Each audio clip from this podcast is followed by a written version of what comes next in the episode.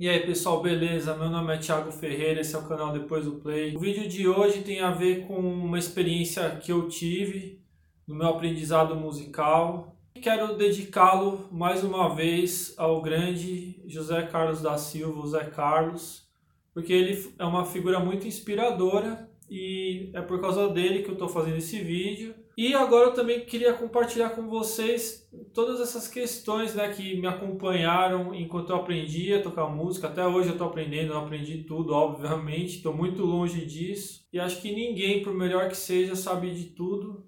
E o que é mais interessante é que alguns dos músicos que são os mais talentosos, os mais é, competentes no que fazem, são justamente aquelas pessoas que têm menos problema em compartilhar aquilo que sabem. Tive sempre muita dificuldade de tocar bateria. Quando eu era adolescente ainda, eu ingressei no Instituto de Bateria Vera Figueiredo. Lá foi muito bom estudar. Eu tive várias experiências legais. Eu vi os campeonatos de bateria, os chamados Batuca, e via músicos de alto nível ganharem esses campeonatos, Rafael Barata, Alex Book, e eu me, eu me sentia muito inspirado por essas pessoas, né, pela competição, e até mesmo antes de iniciar os meus estudos na bateria, eu tinha a impressão de que o bom baterista era aquele baterista que era virtuoso. Então, virtuoso era aquela pessoa que sabia solar, aquela pessoa que sabia fazer coisas técnicas extremamente difíceis e esse era o parâmetro, esse era o critério para saber se alguém era um bom baterista. Mas eu também me frustrava bastante porque ao mesmo tempo que eu tinha essa ideia, eu buscava me aprimorar, mas eu sempre me sentia muito longe desse objetivo, né, de chegar perto desses ídolos, ainda mais numa época de videoaulas, né, tinha Dave Weckl, tinha Steve Gadd, quem é baterista conhece, mas eu imagino que para outros instrumentos seja muito parecido. Eu me lembro que os ídolos de guitarra também tinham videoaulas, ou tocavam muito rápido também. Ingrid Malmsteen, Joe Satriani, e no contrabaixo a mesma coisa, Victor Wooten. Eram essas as pessoas que povoavam o meu imaginário assim do, do que era ser um bom músico e tinha a questão da música do jazz fusion e desses artistas, então tinha vídeo aula, tinha uma outra relação né, das pessoas com o conhecimento, então não havia tantas escolas, não havia internet, não havia YouTube, era muito mais difícil do que hoje ter acesso à informação a boa informação gratuita. Então, para você ter uma videoaula, você precisava gravar a videoaula. Era difícil piratear, também não aconselho. Então, de duas uma, ou você tinha grana para ter bons estudos e aprender diretamente com grandes músicos que atuam no cenário musical aqui em São Paulo, então estou falando de São Paulo, né? Ou você entrava num conservatório, numa universidade pública também para fazer isso. E, obviamente, esse negócio de tocar é, em alto nível, tocar jazz, era, pelo menos naquela época, meio que restrito a uma certa classe média. E eu pretendo até nos próximos vídeos é, falar um pouco do papel da igreja evangélica, porque eu vejo também que um, uma, um bom acesso assim de músicos ao cenário da música instrumental, principalmente, tem sido essas igrejas evangélicas, né? Eles têm muito peso nas universidades, nos conservatórios. Tive muitos colegas que eram da igreja e pessoas pobres. Então, o que eu percebia naquele momento era, bom, os músicos que atuavam, eles ou eram de família de músico, então o sujeito aprendia desde o berço a tocar, ou a pessoa ela tinha acesso de grana para pagar uma boa faculdade de música, e daí tem algumas, vou falar de, do assunto faculdade de música também em outro vídeo.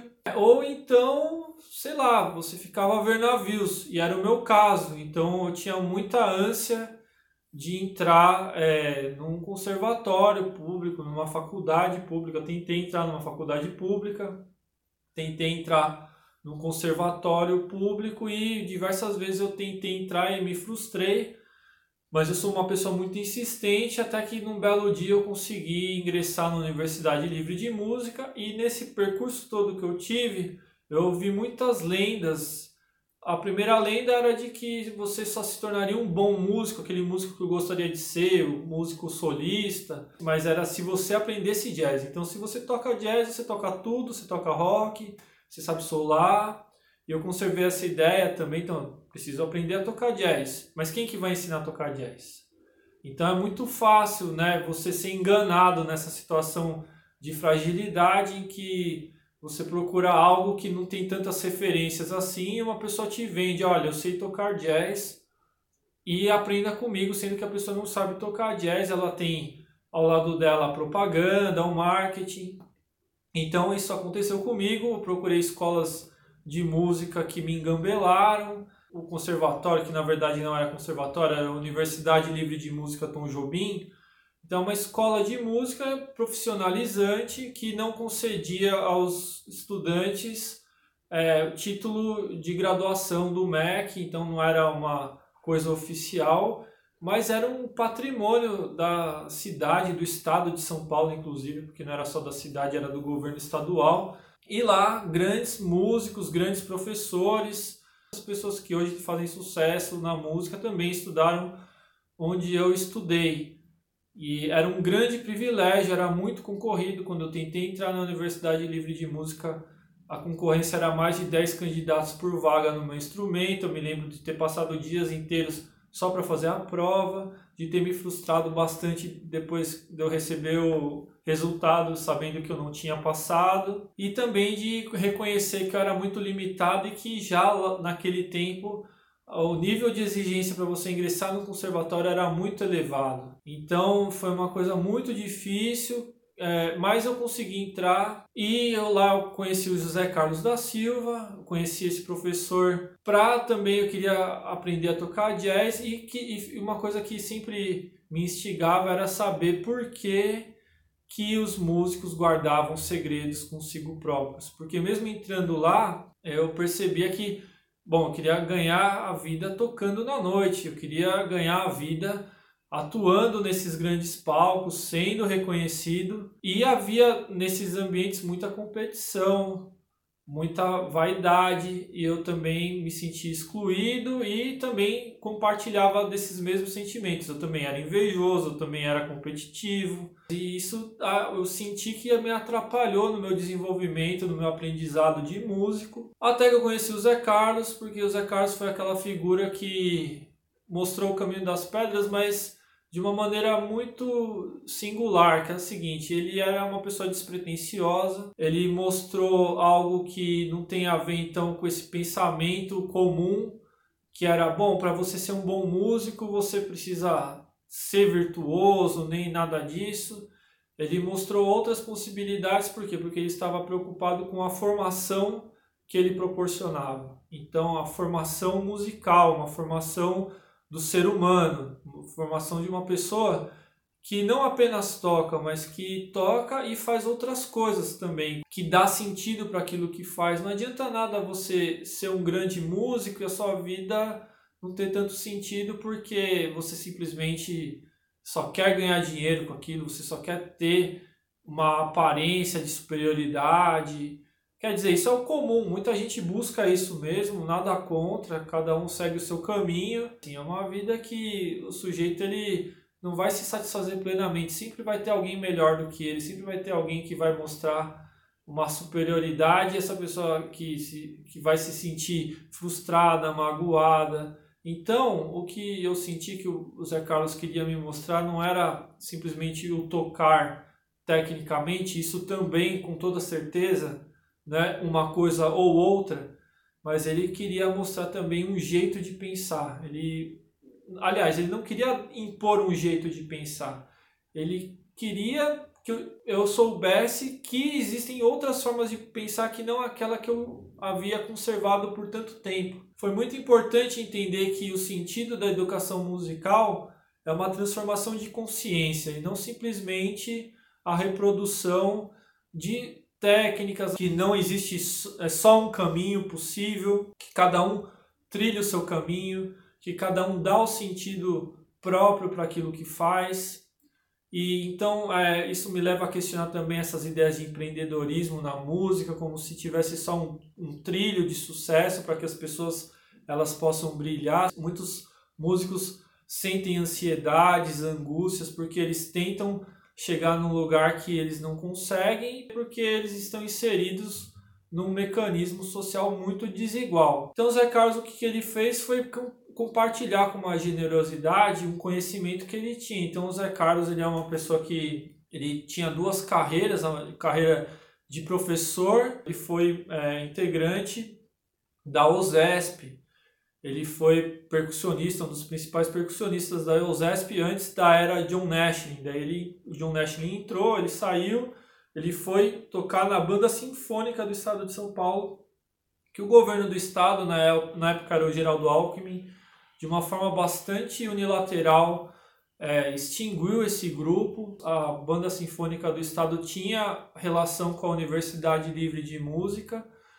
e o, o Zé Carlos ele se apresentava então frequentemente dentro desse setor da música, mas era um músico baterista extremamente competente, um dos mais brilhantes que não só eu vi, mas que muitas outras pessoas já tiveram oportunidade de presenciar. E uma das coisas que mais é, me deixou inspirado, que mais reverberou em mim, foi o fato de que um dia eu tinha uma dificuldade de fazer um exercício e ele me ensinou de uma forma muito didática como fazer esse exercício, até que é, eu, eu entendi assim, nossa, mas ninguém nunca fez isso por mim, ninguém nunca me ensinou é, uma coisa que parecia ser simples, se ela fosse dita com as palavras certas.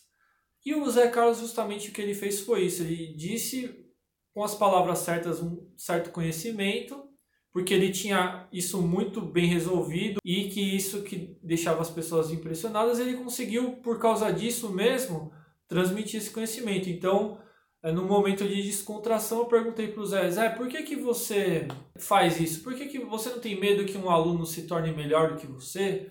Você não tem medo que algum dia é, você não tenha esse, esse prestígio que você tem, porque ele tem muito prestígio, apesar dele não ser uma pessoa famosa, dele não aparecer em revistas, e acredito que poucos bateristas conheçam ele, só conhecem músicos muito específicos, mas assim, ele tinha um certo prestígio e achava que ele deveria ter algum medo, né? Porque eu sentia esse medo. E ele, a resposta dele simplesmente quebrou as minhas pernas, que foi ele falou com muita honestidade, com muita sinceridade, ele disse o seguinte, ele disse que não, que ele não tinha porque aquilo que ele estava fazendo ele não tinha inventado, ele não foi ele que criou, aquilo tinha sido criado antes dele e ele não se sentia no direito de se apropriar de um conhecimento que não foi ele que simplesmente inventou, que tudo que ele faz tinha a ver com o que os outros já pensaram e fizeram antes dele e daí a importância de você ter referências, de você saber da onde vem o seu conhecimento, porque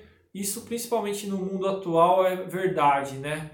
Nós dependemos dos outros, nós somos dependentes das outras pessoas, nós não podemos mais viver isolados. Por mais que nós estejamos isolados em nossas casas no momento, nós temos toda a certeza que nós não seríamos quem nós somos se não fosse pelas outras pessoas. É por isso que reverbera tanto esse isolamento social.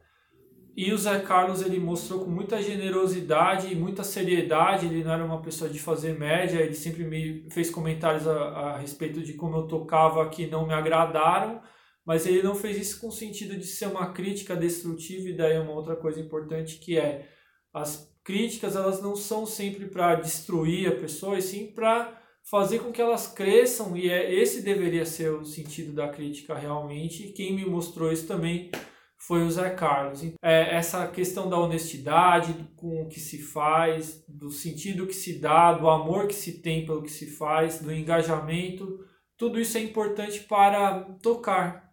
E não importa se você está tocando num grande palco, o Zé Carlos é uma pessoa anônima, mas eu duvido que existam, existam tantas pessoas como ele que tocam tão bem quanto ele e que não precisam da afirmação de outra pessoa para serem quem elas são. Então, eu acho que é isso que é importante. ele não está nas revistas de música, mas ele é uma grande pessoa e ele não precisa da aprovação de ninguém. Então, pessoal, o vídeo de hoje é sobre isso. A gente se vê numa próxima. Um abraço.